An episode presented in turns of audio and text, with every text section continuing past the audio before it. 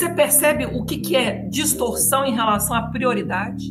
Porque, na verdade, o problema é mais sério do que comprar kit de robótica para escola que não tem internet. É comprar kit de robótica para escola que não tem água tratada para os seus estudantes. Eles não querem ter o desafio de justificar regras do jogo. Eles querem alterar as regras do jogo para maximizar o seu ganho de curto prazo eleitoral. Então, nesse sentido, a legalidade no Brasil está sendo distorcida por quem, inclusive sabendo alterar as regras do jogo enquanto o jogo está sendo jogado, se pereniza no poder. Não é sem razão, por exemplo, que a gente viu aí um alto índice de reeleição desses parlamentares.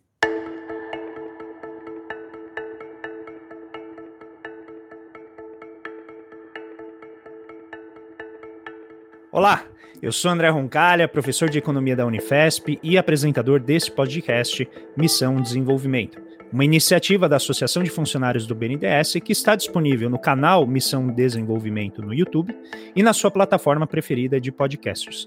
Além disso, você pode acompanhar as mais de 60 entrevistas com especialistas e diversas áreas do desenvolvimento econômico pelo perfil Missão Desenvolvimento no Instagram.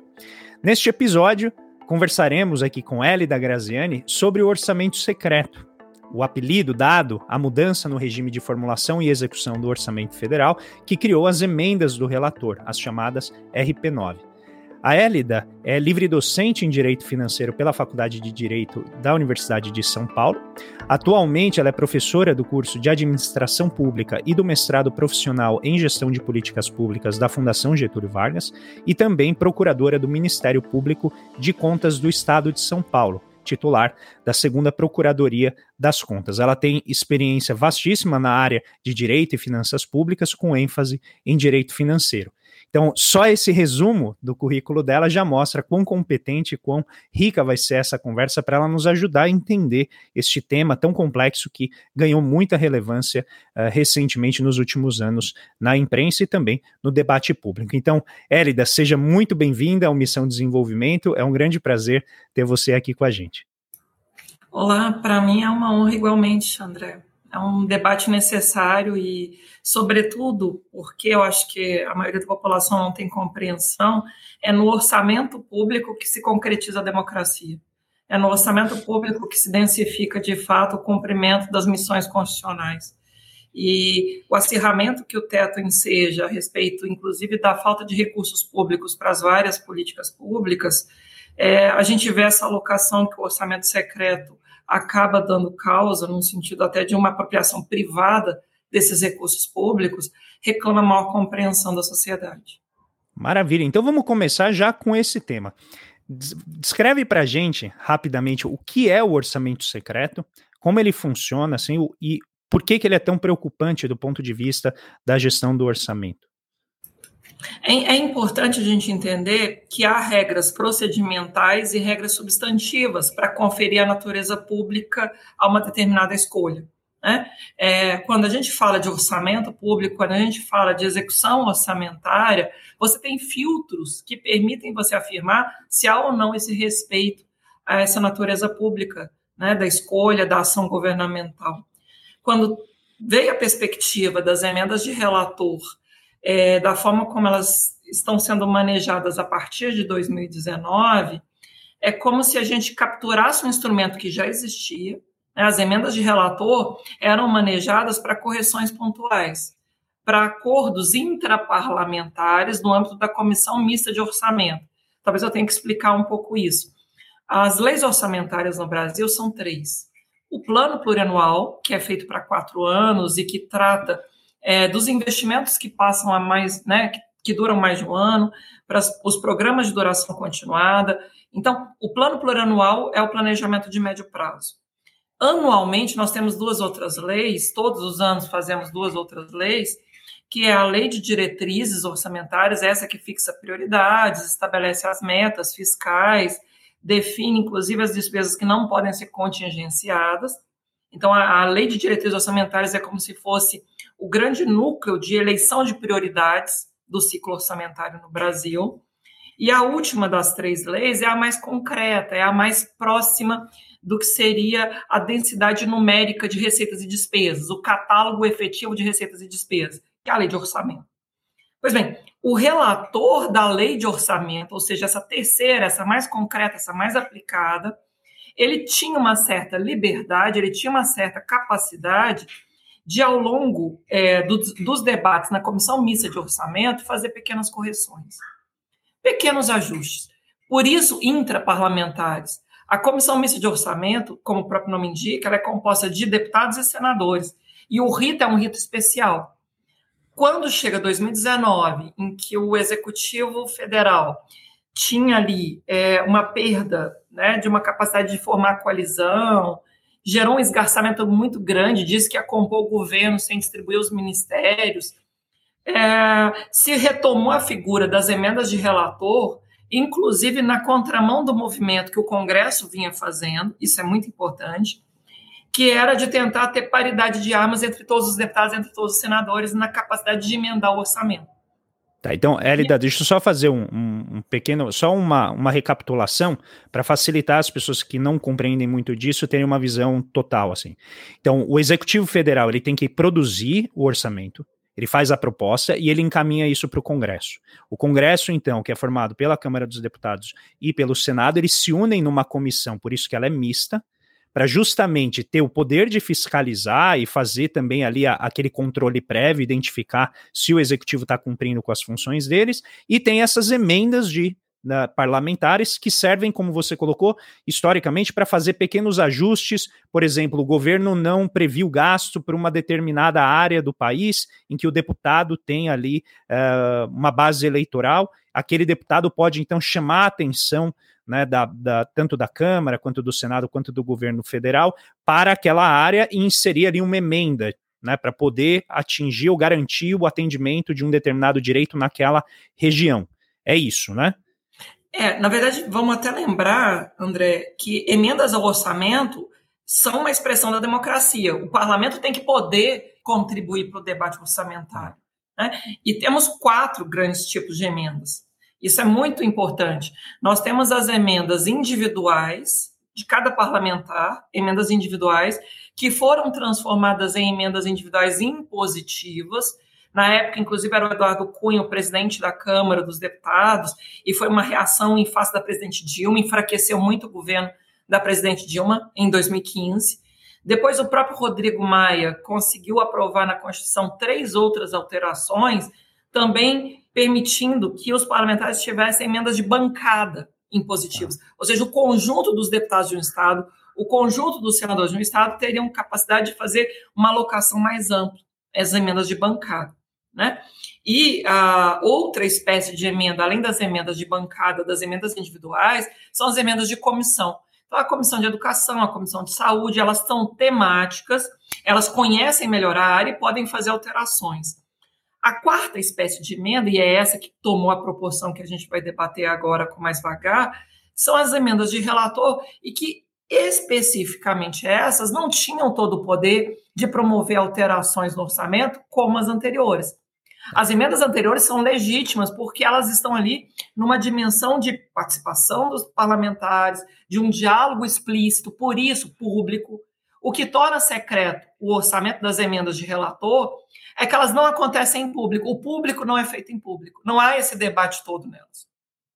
Você, inclusive, usou em um dos seus artigos a ideia de um banco, né? Uma metáfora de um banco, né? Conta pra gente essa metáfora, ela ficou muito legal.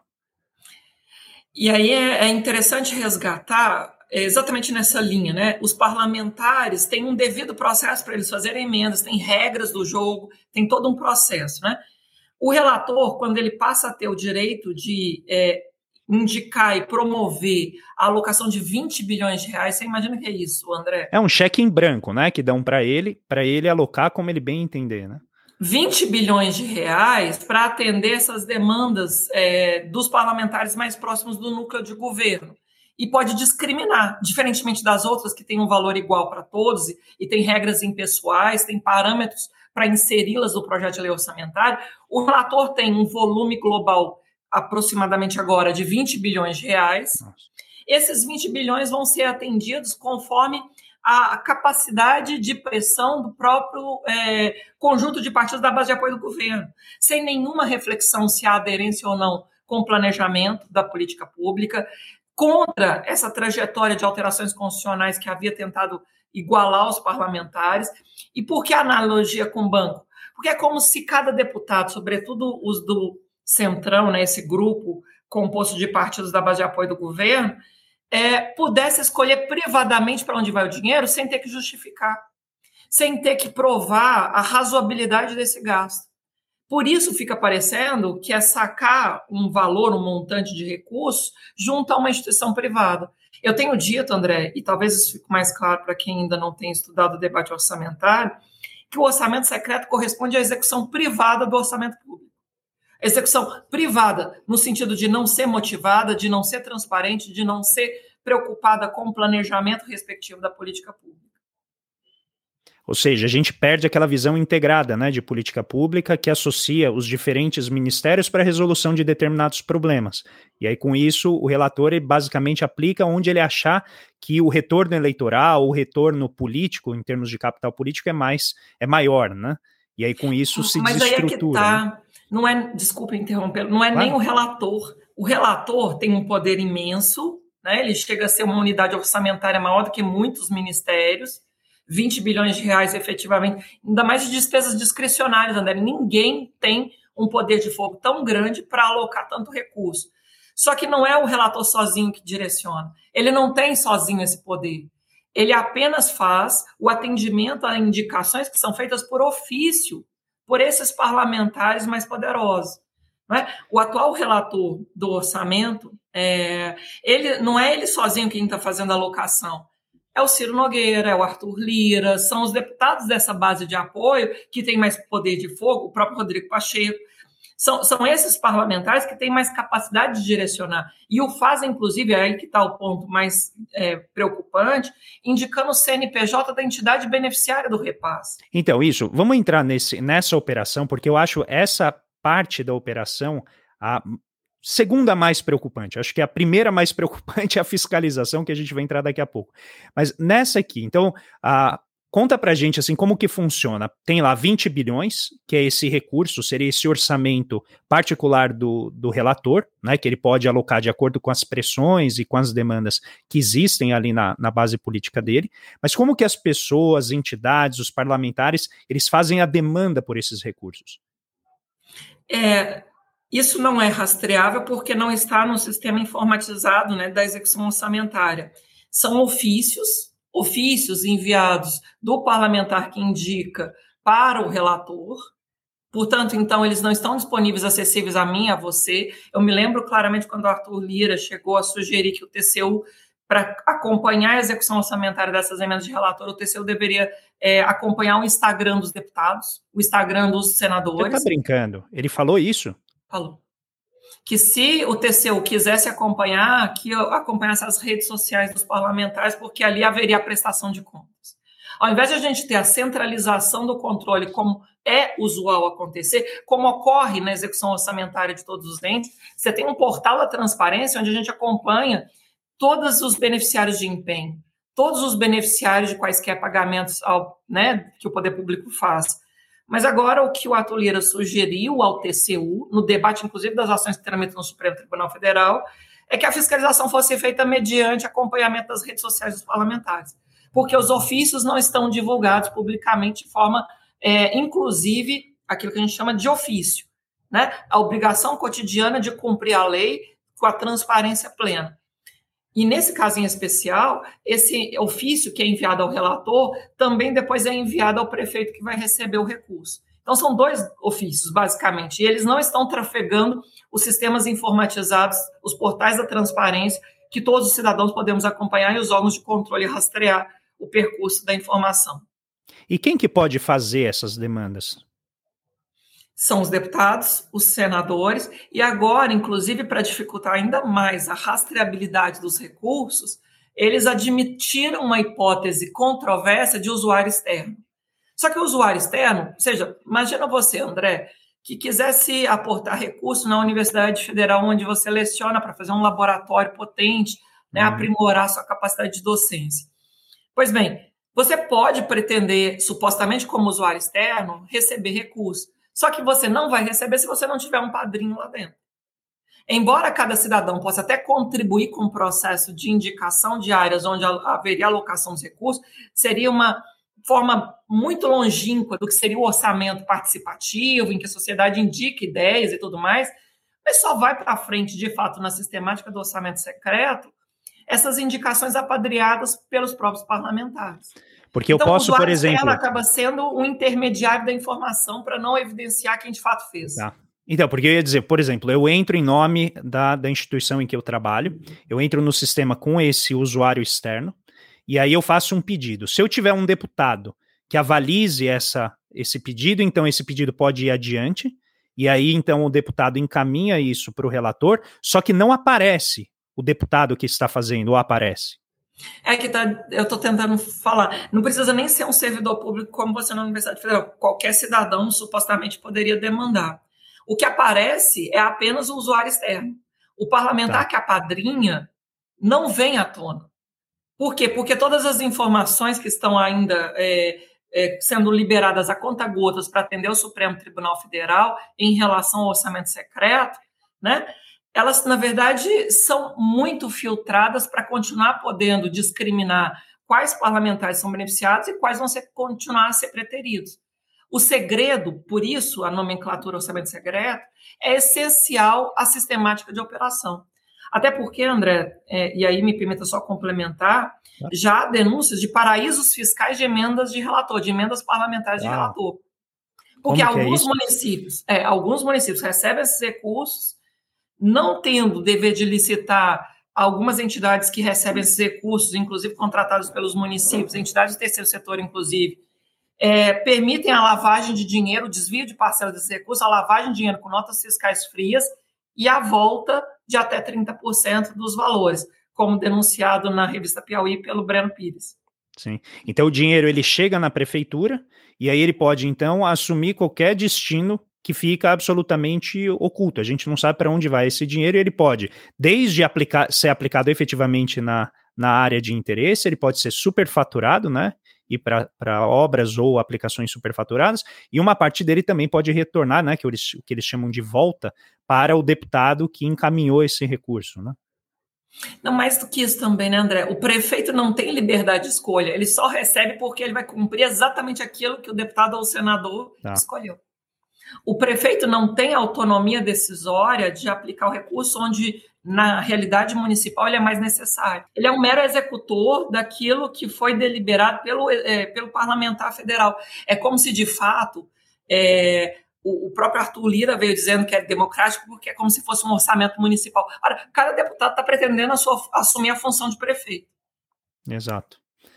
Então, esse recurso, por exemplo, no, no caso particular do, da, da denúncia com a aplicação no SUS, esse dinheiro, então, não necessariamente ele vai ser, por exemplo, o prefeito não pode receber isso e aplicar na educação, ele tem que aplicar onde já está pré-determinado pelo, pelo deputado que apadrinhou aquela emenda, é isso?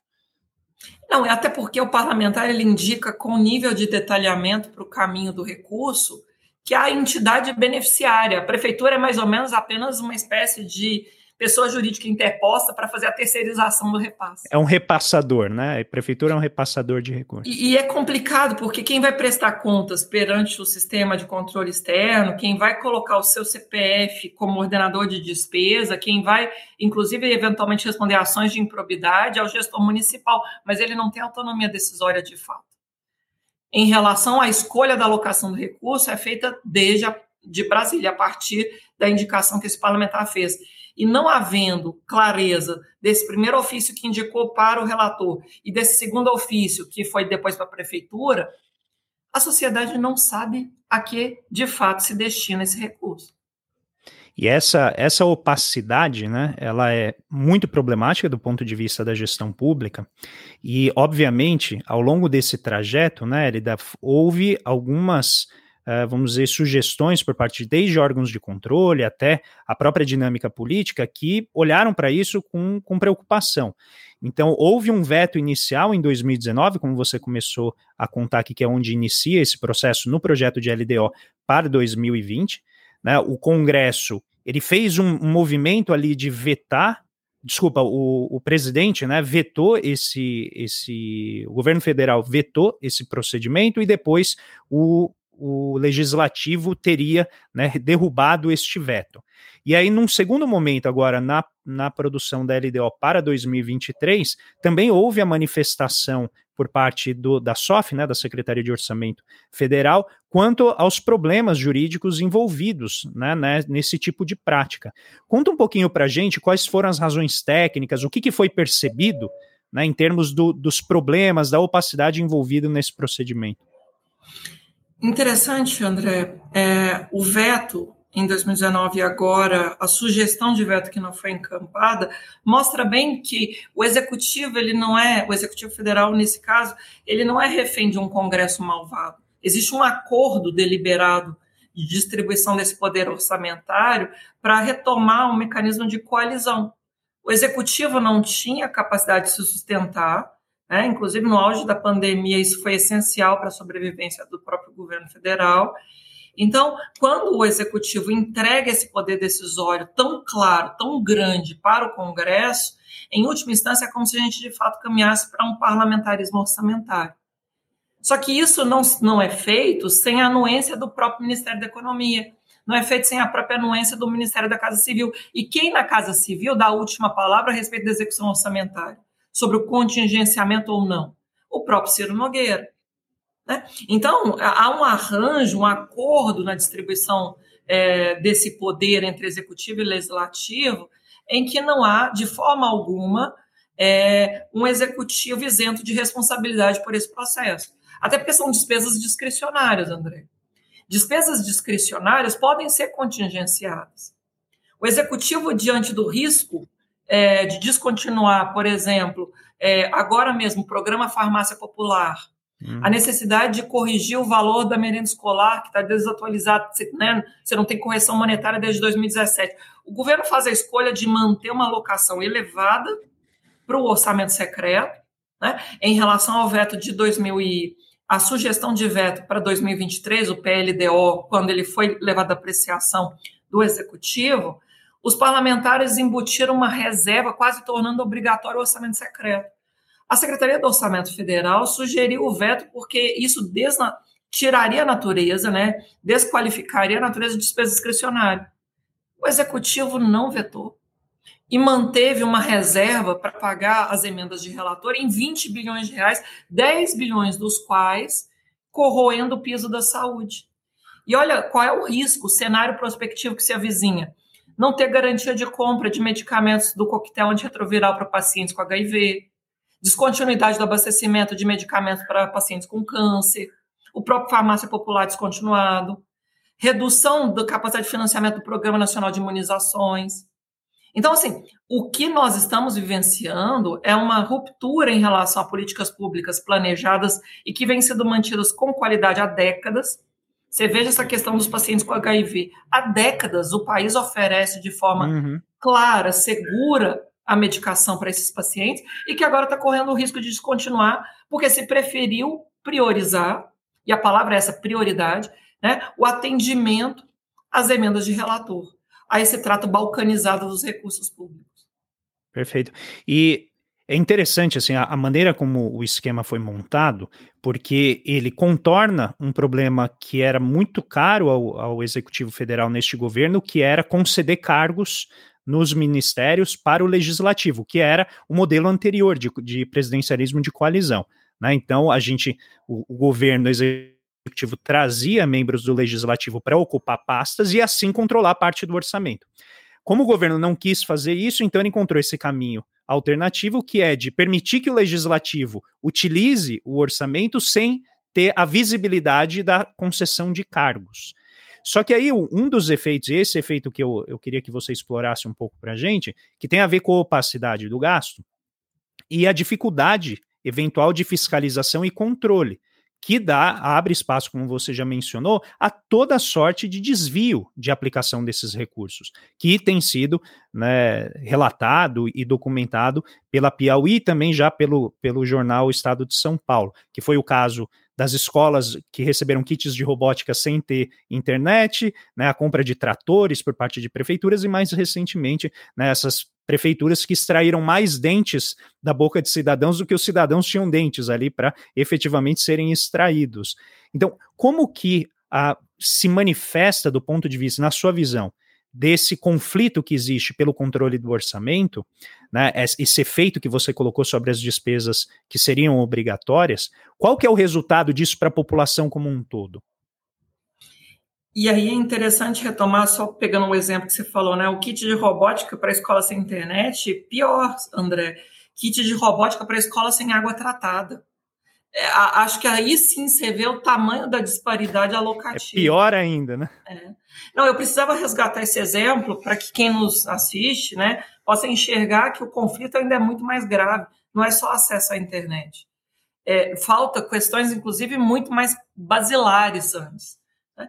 Então, para a sociedade, quando o executivo é tão enfraquecido assim, de novo a polarização entre executivo e legislativo, um executivo que deveria representar a maioria da sociedade. Quando a gente elege um presidente da República, um governador, um prefeito, é um cargo majoritário exatamente para fazer a reflexão a respeito do atendimento a todos nós. Diferentemente dos parlamentares, que expressam, por definição, uma parcela né, proporcional das diferentes tensões da sociedade. O chefe do executivo tem, por definição, o dever de atender ao conjunto da sociedade e os parlamentares podem se dar o direito de atender apenas ao seu grupo, à sua base de apoio. Quando o executivo abre mão de, de ter a capacidade de interferir nas despesas discricionárias desse modo, quando a gente perde a capacidade de deliberar o caminho das despesas discricionárias, porque nas obrigatórias efetivamente não há muita margem de escolha. Nas obrigatórias, eu digo pagamento da dívida, pagamento de salários, pagamento de benefícios previdenciários, precatórios. O máximo que o governo pode fazer é falsear e atrasar pagamento de precatórios, como acabou acontecendo uhum. nas emendas 103 e 114. Ou dar causa a uma fila de espera, como acontece no INSS, em relação ao acesso a benefícios previdenciários. Então, em alguma medida, parte da resposta à sua pergunta, como a sociedade é prejudicada pelo orçamento secreto, você percebe isso em relação ao acúmulo de filas de espera em benefícios que têm a natureza, inclusive, de despesa obrigatória, o acúmulo de passivos judicializados, né, o próprio parcelamento do pagamento dos precatórios, já são consequências desse esgarçamento. Né? Mas o pior, meu amigo, e aí eu acho que o, o, o né, quem nos ouve vai conseguir entender melhor, é o fato de, não tendo parâmetros técnicos, não tendo uma pactuação sobre o médio e longo prazo, impera o curtíssimo prazo do farinha pouca meu pirão primeiro. Municípios sem nenhum critério receberem dez vezes mais em termos per capita do que outros que igualmente precisam de recursos, você está começando a discriminar cidadãos e não apenas parlamentares. Por que, que apenas um município que é a base de apoio do Ciro Nogueira, ou um município que é a base de apoio político lá do Arthur Lira, ou do, do próprio Rodrigo Pacheco, tem uma prevalência no recebimento desses recursos em detrimento de todos os demais municípios do país? Qual é o filtro de legitimidade da alocação desse recurso? Né? O cidadão é prejudicado na medida em que você tem vazios assistenciais não cobertos. Porque se esses padrinhos escolherem não atender, eles jamais serão atendidos de forma alguma. Eles serão preteridos em definitivo. Não é nenhuma questão do que vem primeiro, é não ser atendido jamais. Porque essa uhum. sistemática que o orçamento secreto instaura, ela não traz nem sequer a perspectiva de vir a ser atendido no médio prazo, porque eles sempre vão continuar atendendo apenas aos seus respectivos feudos eleitorais. Até cheguei a falar com a jornalista Adriana Fernandes algum tempo atrás que esse debate do teto, da forma como ele foi sendo mantido, esgarçado, de uma certa forma, e eu preciso fazer esse paralelo, o que nos trouxe também esse contexto de esgarçamento foi a manutenção caótica do teto. Essa regra de escassez iníqua né, que achava que ia conseguir fazer um debate racional que ia aprimorar a eficiência do gasto público apenas contendo as despesas primárias. E aí, quem passou à frente no debate todo? Exatamente esse feudalismo fiscal. Por que não debatemos o teto de forma consistente já durante o orçamento de guerra, no auge da pandemia? Os parlamentares se deram o direito de sacar o cofre público apenas para atender às suas prioridades. Então, esse é um ponto que tem levantado muito debate é com relação à legalidade né, do orçamento secreto. Porque me parece que, do ponto de vista do processo legislativo, ele adquire alguma legitimidade, no sentido de que foram leis que foram aprovadas, então os, os congressistas estão apenas seguindo aquilo que foi definido pelo Congresso. Então, existe essa, esse verniz de legalidade, muito embora ele confronte uma série de princípios constitucionais que você está mencionando aqui. Mas tem um outro lado que para mim parece ser aquele que é que assume a cara de uma corrupção efetiva, de um crime efetivo, que é a dificuldade de você não rastrear o, o gasto e ele então ter uma, um desvio de finalidade. Como que a gente pode articular né, esse conflito de aparências entre a legalidade, que gera esse verniz que aparentemente dá força a quem defende né, o atual, a, atual legislatura e o atual governo executivo, de falar assim, não, ele é legal, porque ele sai no, no Diário Oficial da União, não tem nada de secreto nisso. Só que existe essa outra parte, né, que é a aplicação desse recurso. Como que na área do direito está sendo discutido isso? Interessante considerar, né, André, a gente evoluiu nas últimas décadas, né? Estamos aí há 34 anos da Constituição de 88, para exatamente afirmar que não basta apenas a estrita legalidade, esse sentido pequeno de se está na lei é suficiente. Do não é. formal, é. né? A gente precisa fazer uma interpretação conforme a Constituição, até para buscar, além da legalidade, a publicidade, a moralidade, a eficiência, a legitimidade aqui entendida como aderência ao planejamento, setorial das políticas públicas e a própria capacidade de a gente não ficar preso apenas no curtíssimo prazo.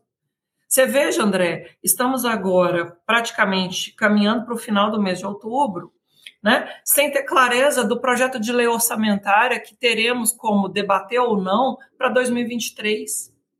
O teto certamente será alterado de novo e o Congresso fará novamente uma chantagem muito grande em relação a esse espaço de alocação discricionária que agora reputa indispensável para o exercício das suas funções.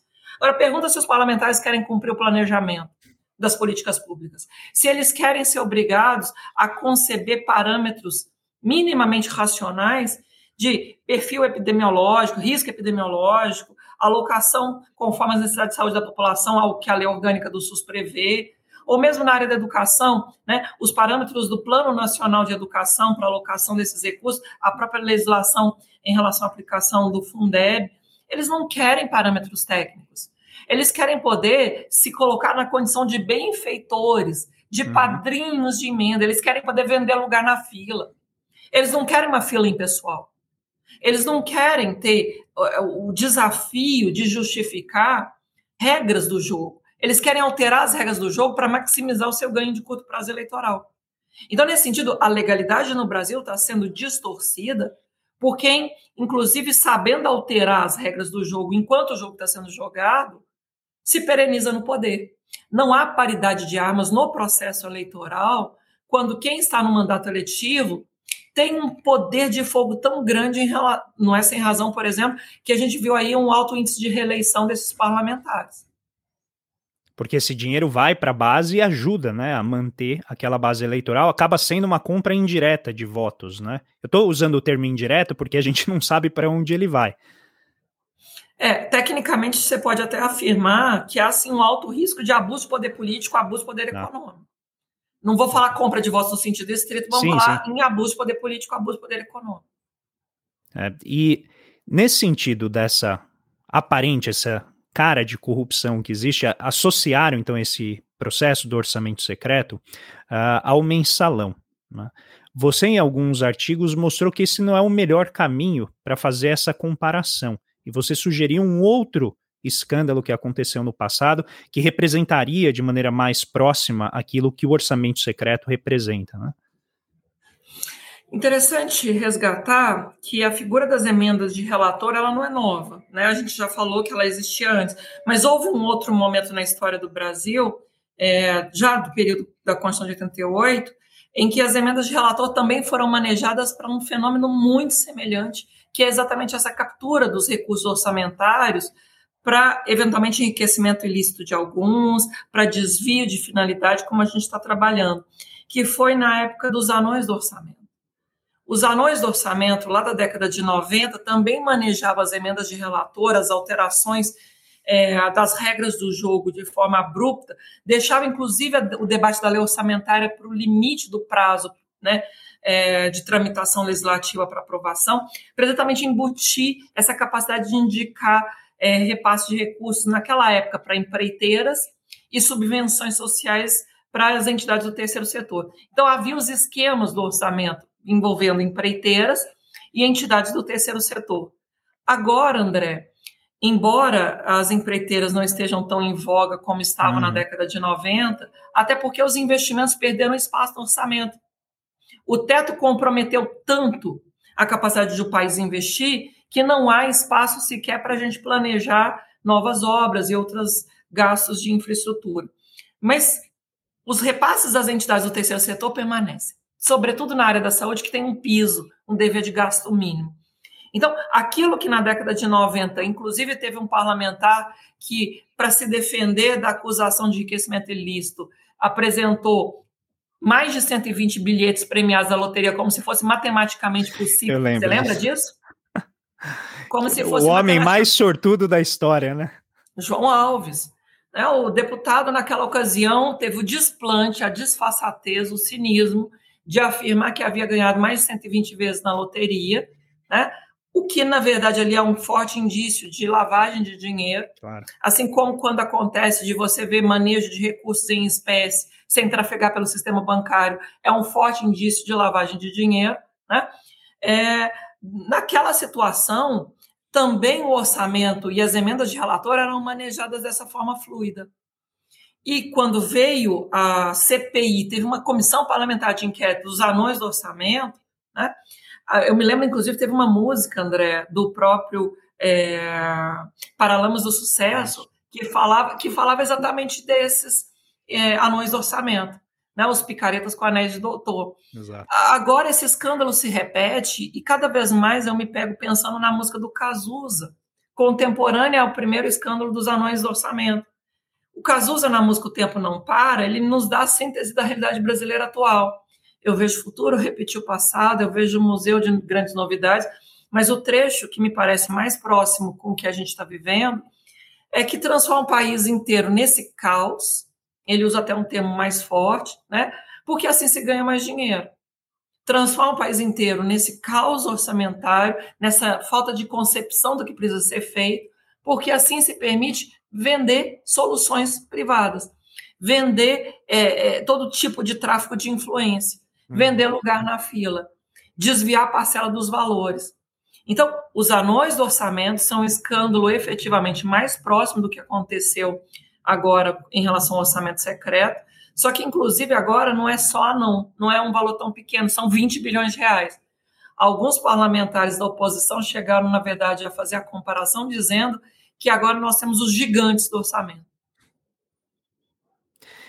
É, realmente, a ideia é, é algo que me deixa é, consternado, assim, como isso está sendo feito né, de maneira tão desavergonhada, de maneira tão pública do ponto de vista da discussão e também com um certo senso de impunidade, porque é, o próprio presidente da Câmara vai nas, nas, nas entrevistas e ele diz de maneira muito óbvia, assim, muito direta: não, tudo está sendo feito às claras, a gente está atendendo aquilo que os municípios necessitam, e como você já colocou, uh, existe uma perda de consistência da política pública como um todo, que vai fazendo com que haja uma repriorização desses gastos, não necessariamente de acordo com as necessidades né, da população, principalmente nas, nas cidades que estão mais no interior dos estados, que tem muitas carências ali.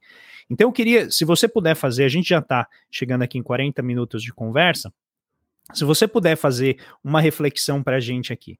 É, onde você vê que essa perda de consistência da política pública, essa perda de integração do planejamento da política pública, acaba causando o efeito mais danoso para a população, principalmente a população mais carente, você já deu alguns exemplos, mas se você puder aprofundar em alguns deles, onde você nota que essa desestruturação é ainda mais nociva ao interesse coletivo, eu acho que isso ajuda quem está nos acompanhando a ter uma noção mais clara né, de quais são as implicações desse, desse arranjo que se formou em Brasília.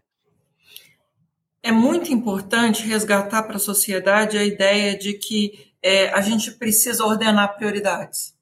A gente precisa falar o que vem primeiro, o lugar de cada qual na fila e o que pode esperar. Se o orçamento é o lugar onde de fato se densifica a democracia, o orçamento é de fato onde você escolhe aquilo que, que o Estado pode responder ou não em nome da sociedade, o orçamento é a expressão concreta da democracia, né? A gente precisa, por meio do orçamento, entender que não só o volume de dinheiro de uma política pública importa, mas também o tempo. O tempo da execução orçamentária. Aquilo que eu remeto para restos a pagar, aquilo que vira passivo judicializado, aquilo que vira fila de espera. Você veja a fila de espera do Auxílio Brasil antes dele do Bolsa Família. Você veja o período em que a gente ficou em 2021, quatro meses quase, sem auxílio emergencial toda vez que você permite que a população fique esperando, né, na fila de espera por um atendimento no SUS, na fila de espera da vaga da creche, a gente está negando a prioridade no sentido de o que vem primeiro que pode esperar. Por isso que é tão importante falar em ordenação legítima de prioridades. O Brasil precisa rever as suas regras fiscais, e por isso eu fiz associação também do orçamento secreto com o teto, porque o teto de despesas primárias a pretexto de ajustar, a pretexto de tentar dar alguma racionalidade para o debate orçamentário, acirrou o conflito distributivo. Em última instância, André, se me permite falar de forma muito simples para quem nos assiste, toda vez que eu falo de orçamento, eu estou arbitrando quem ganha e quem perde. Quem ganha e quem perde no tempo, no sentido de quem ganha primeiro e quem fica esperando, e ficar esperando significa uma certa perda, né? E, por outro lado, é, no volume de recursos aplicados. As escolhas que o Estado faz a respeito de quem ganha e quem perde no conjunto do orçamento público não estão claras para a sociedade.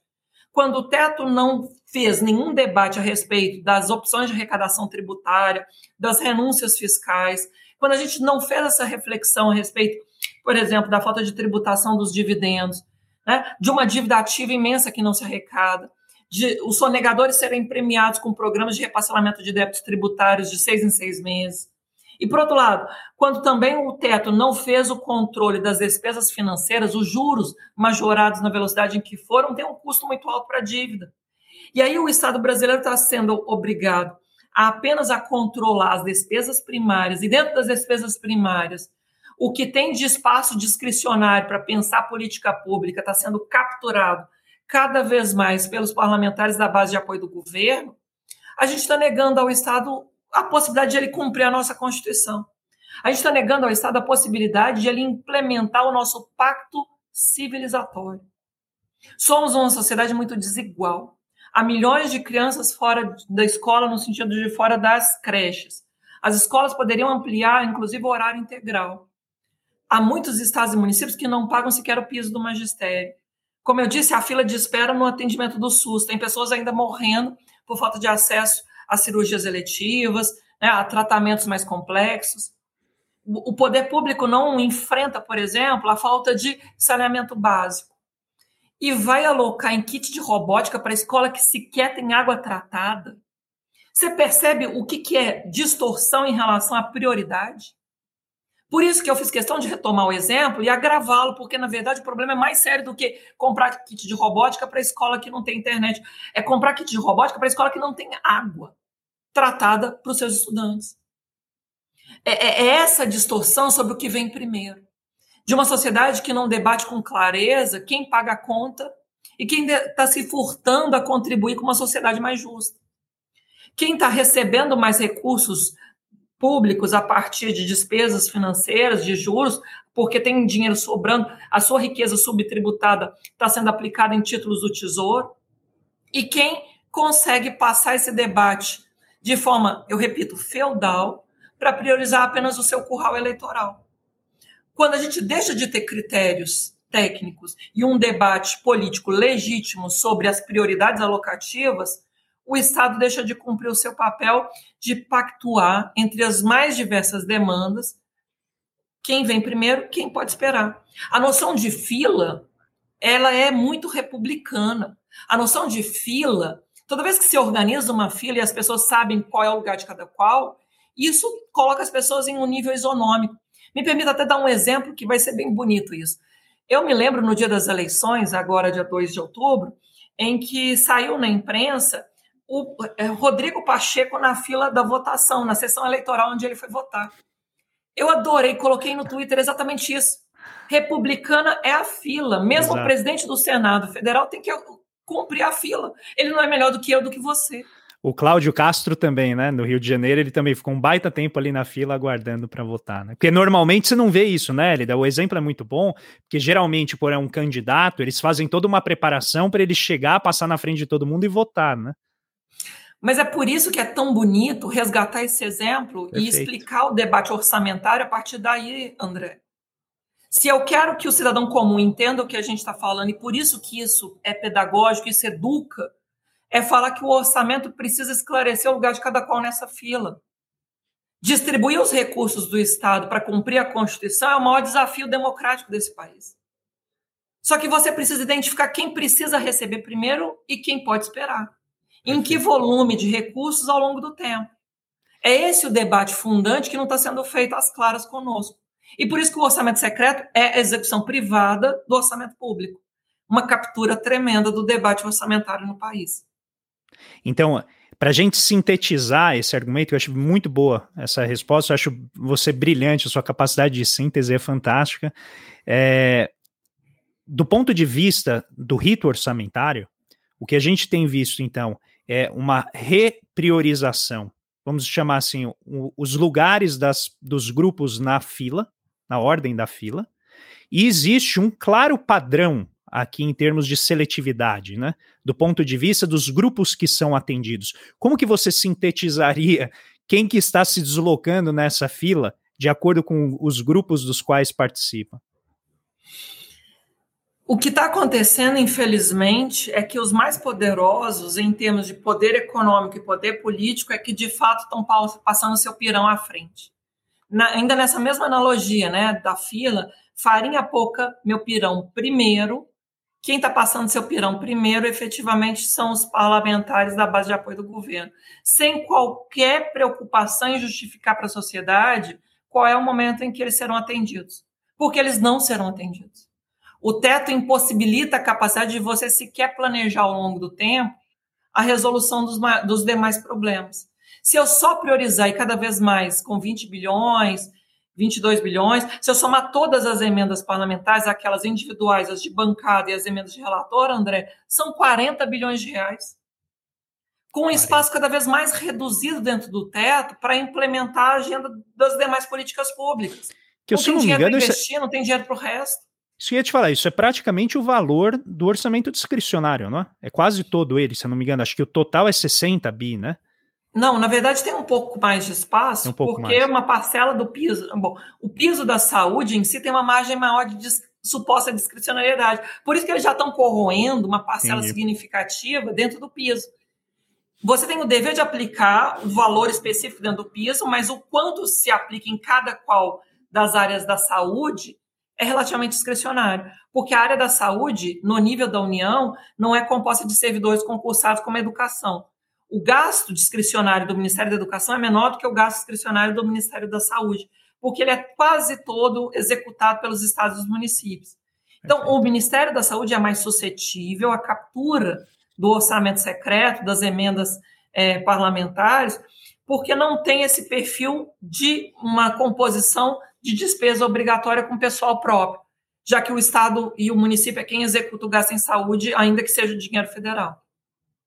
Então, isso faz com que, obviamente, os grupos que têm menos organização, que a gente chama às vezes de, né, de grupos de representação difusa, eles percam, né, então, a, a, capacidade de se impor nessa ordem da fila aqui, né? E aí você gera essa lei do mais forte, de acordo com o poder político né, hierarquia ali de poder político, que acaba sendo também uma hierarquia de ocasião, né, a depender do, do ritmo da, da, da, própria dinâmica política, a gente vai tendo uma reprodução desse rito fortemente descaracterizado do ponto de vista da Constituição eh, Federal de 88, mas que também torna a, a ordem na fila quase que um, um, jogo de loteria, depender de quem é eleito. Né? Não é tão loteria, porque, como a gente já frisou aqui, existe um arranjo que tende a perpetuar aqueles grupos de poder a partir da alocação desses recursos nas suas bases eleitorais. Mas você fragiliza tremendamente a capacidade dessas, vamos dizer, esses grupos menos organizados de manter né, o seu lugar no, dentro do orçamento. Então, e veja, André, o exemplo que eu dei há pouco, né? Os pacientes com HIV que recebem há décadas o coquetel antirretroviral, os seus medicamentos, vão perder o seu lugar na fila. Porque o, o, o Centrão não quer ceder nenhum espaço, nenhum milímetro em relação às suas prioridades de trato extremamente subjetivo, extremamente, é, é, até em alguma medida, irracional do ponto de vista técnico, para liberar os recursos nas suas bases eleitorais. Então, você começa a comprometer políticas públicas sólidas, construídas ao longo de décadas. Esse lugar na fila, do jeito que está sendo disputado, do farinha pouca, minha opinião, primeiro, coloca em risco farmácia popular, coloca em risco o cadastro único lá do Auxílio Brasil, que antes era o Bolsa Família, porque o governo federal não vai repassar os recursos para os municípios manterem a atualização da base de dados do cadastro único. Descontinua a possibilidade de a gente implementar, como de fato se deveria, o Programa Nacional de Imunizações. A gente está tirando dinheiro de coisas sólidas que lutamos décadas para construir, para abrir esse espaço supostamente discricionário. Agora mesmo as universidades federais estavam é, perdendo espaço, o pouco de recurso que elas têm para pagar conta de luz, para pagar pessoal terceirizado, porque você tinha que abrir espaço dentro do teto para alocação das emendas de relator. A própria ciência e tecnologia, né, as bolsas de estudo, tudo isso vem sofrendo esse forte corte, né? E é, é, o que você colocou lá no, lá no início, né, da conversa. Antes você tinha gastos que eram contingenciáveis, que se caracterizavam como emendas de relator, então eles eram perfeitamente contingenciáveis, e agora eles não são mais, né? Eles se tornam quase que gastos obrigatórios do ponto de vista da execução, porque eles ficam na mão do relator, eles são alocados na mão do relator, e o relator, então, aplica aquilo.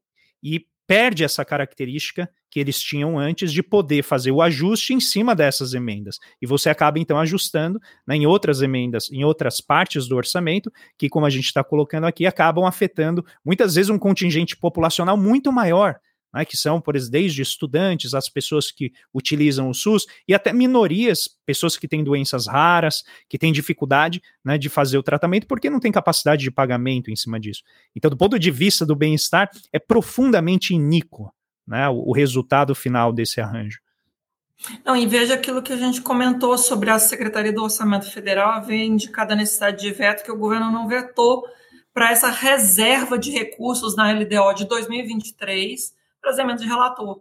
Embora continuem a ser formalmente discricionárias, o regime jurídico delas cada vez mais está próximo de um regime de despesa obrigatória. Não só pelo poder político que o Centrão tem para obrigar a execução dessas emendas, mas porque já se assegurou, inclusive, uma reserva de recursos para resguardar a execução dessas emendas de relator, já que o governo não vetou esse dispositivo. E, e uma última pergunta, a gente já está se aproximando de uma hora. É, e aqui é uma opinião mesmo sua, porque me parece que o arranjo que está montado, a combinação do teto de gastos, que mantém um limite apenas do ponto de vista do lado do gasto primário, ele combinado com essa esse vamos dizer essa balcanização que você chama das emendas do recurso né do, do orçamento ele torna esse arranjo absolutamente imune a gente ter por exemplo uma reforma tributária porque você pode realocar ou reestruturar a, a, forma de arrecadar os impostos, cobrando mais dos ricos, diminuindo os impostos sobre as pessoas de mais baixa renda, inclusive elevando a arrecadação. Mas não vai afetar nada este arranjo, certo? Porque, como a gente está olhando apenas para o lado do gasto, qualquer tentativa de melhorar o lado da receita não vai gerar nenhum efeito nisso que a gente está discutindo aqui. Qual que é a tua opinião sobre isso? Eu, eu, eu, concordo, e por isso eu fiz tanta questão de frisar que o orçamento secreto, em alguma medida, decorre né, da irracional perspectiva de ajuste introduzida pelo próprio teto. O teto, em última instância, cristaliza e invisibiliza a desigualdade tributária. Nós não debatemos outras opções de equalizar quem paga a conta, quem recebe a maior cota dos recursos estatais. Por isso eu sempre tenho dito, e aqui eu acho importante associar o debate da fila lá que eu falava do orçamento secreto, que a riqueza subtributada está muito bem remunerada na dívida. Se tem alguém que recebe sempre primeiro com uma segurança jurídica quase absoluta, é exatamente esse credor da dívida que proporcionalmente pagou muito menos tributo do que o mais pobre que está consumindo quase tudo que ganha e na tributação sobre consumo incide é, uma tributação muito elevada. Então, é, é, é, muito importante a gente fazer esse debate de um ajuste fiscal efetivamente justo há de enfrentar as receitas e também as despesas financeiras. Não podemos falar em revisão das regras fiscais apenas com foco nas despesas primárias, ignorando também essa captura do orçamento secreto. Se me permite, André, num debate sobre orçamento secreto, a gente precisa, inclusive, anteceder e fazer a reflexão a que fim se destina o orçamento, a que fim se destina a dívida pública, se não a cumprir a Constituição. Né? Eu, eu não consigo aceitar a tese de que a Constituição não cabe no orçamento se o orçamento só é legítimo à luz da Constituição.